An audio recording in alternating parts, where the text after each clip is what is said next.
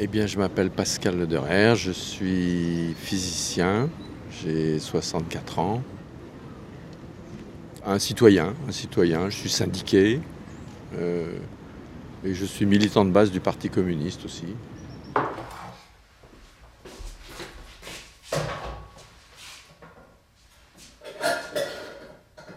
Pendant très longtemps, pour moi, euh, ma judéité a été une chose personnelle.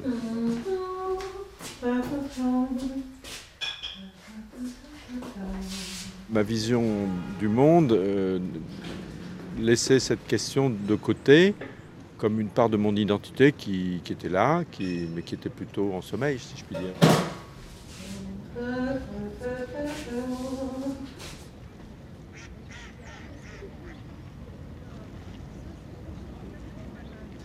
Simplement, euh, une chose qui m'a beaucoup frappé, c'est que quand j'ai vu à la télévision Yasser Arafat et, et Yitzhak Rabin se serrer la main, j'ai été stupéfait de me, de me voir éclater en sanglots.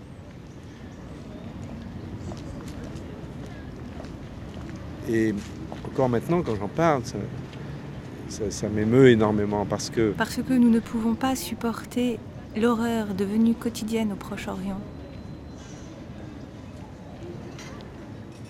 J'ai perçu à ce moment-là à quel point cette, ce, conflit euh, israélo-arabe euh, me blessait en définitive et à quel point l'idée que au nom des Juifs, puisque finalement Israël se, agit toujours au nom de l'ensemble euh, du judaïsme. On nie les droits nationaux d'un peuple. Parce que quelques institutions et quelques hommes publics monopolisent abusivement l'expression des Français juifs. Eh bien, euh, donc, en, éclatant en sanglots comme ça devant cette poignée de main entre Yasser Arafat et Yitzhak Rabin. Parce que nous rassemble une certaine idée de l'humanité. J'ai pris conscience de, à la fois d'une blessure, enfin de quelque chose, d'un affect très, très profond, et puis d'un soulagement immense parce que, enfin, il y avait cette réconciliation. Nous avons décidé de nous exprimer collectivement.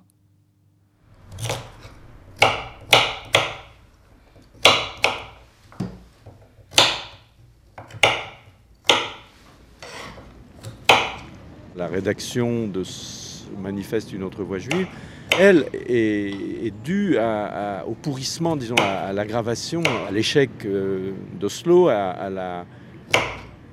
au sabotage, moi je dirais, d'Oslo par Ehud Barak, euh,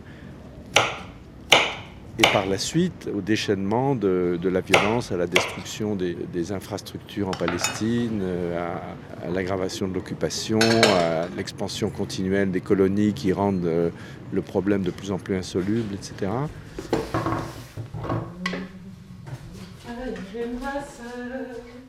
Nous sommes filles et fils de cette République française qui, dès son origine, a accordé la citoyenneté aux Juifs. Nous réclamons de ces valeurs.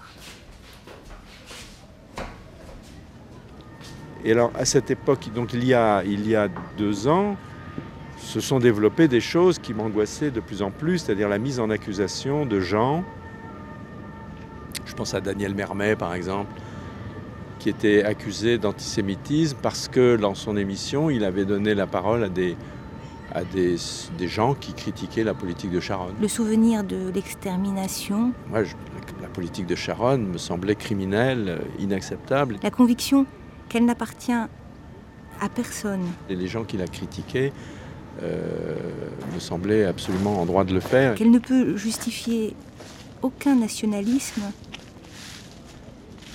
non seulement en droit, mais en devoir de le faire. Nous font un devoir de parler comme nous le faisons. Et donc, cette, montée des tensions où, où le, la parole démocratique, la parole qui, qui revendique le droit pour tous les peuples du Proche-Orient à vivre ensemble dans la sécurité, en se respectant les uns les autres, elle était de plus en plus euh, étouffée. Alors, il y, a un moment où c'est devenu insupportable, ça m'empêchait de dormir. Et, et ce silence, disons, de l'humanisme juif euh, m'a amené à, me dire que, bon, ben, puisque personne ne le disait, moi je le dirais, et puis, et puis advienne que pourra. Nous n'autorisons ni l'État d'Israël, ni les institutions qui, en France, prétendent représenter les citoyens juifs à parler en leur nom. Nous nous révoltons contre l'oppression coloniale dont souffrent la Palestine et les Palestiniens du fait du gouvernement d'Israël.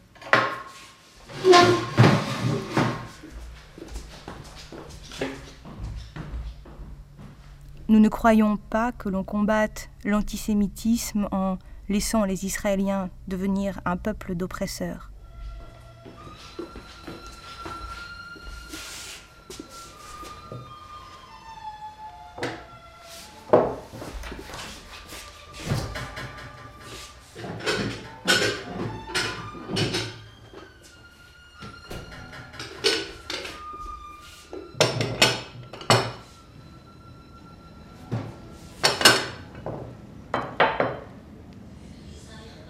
Stéphane Essel a été notre premier signataire.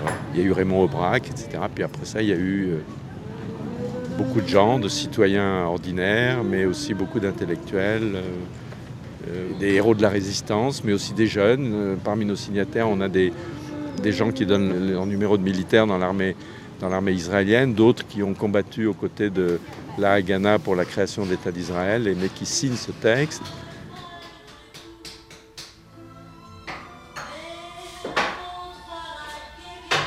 Dès qu'on publie le manifeste, on a un afflux de signatures.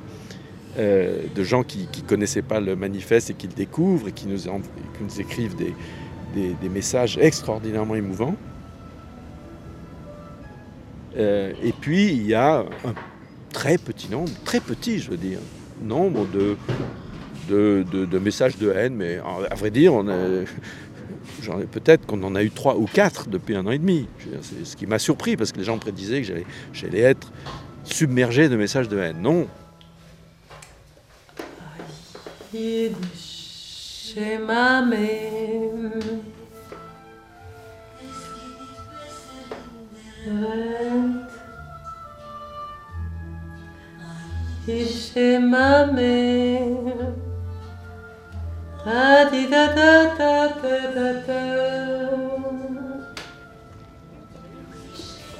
Évidemment, nous n'avons pas euh, euh, la prétention euh, de changer le rapport des forces à nous tout seuls.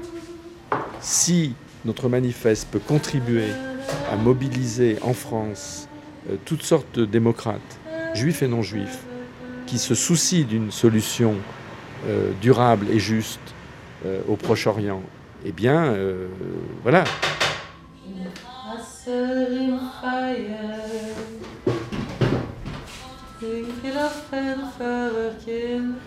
il m'arrive de dire que, que je suis extrêmement pessimiste sur ce qui se passe. C'est-à-dire que le soutien américain à la politique de Sharon est quelque chose de tellement... On a l'impression que c'est quelque chose contre lequel nos pauvres, nos pauvres signatures ne peuvent, ne peuvent que fort peu de choses, mais que au moins nous aurons euh, pris date, nous aurons témoigné.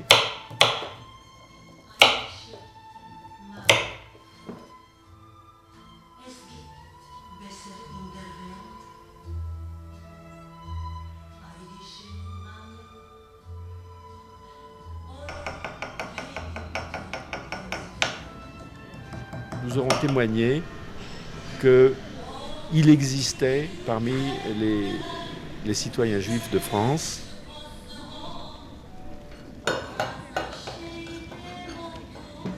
euh, ce courant qui n'a jamais désespéré euh, d'une position humaniste, d'une position euh, respectueuse des droits humains.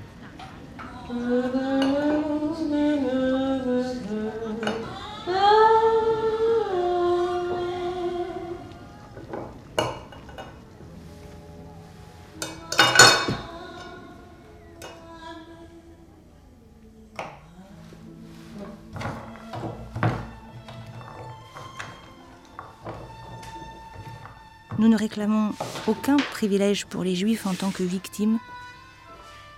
Nous nous dressons contre toute oppression. Arte Radio.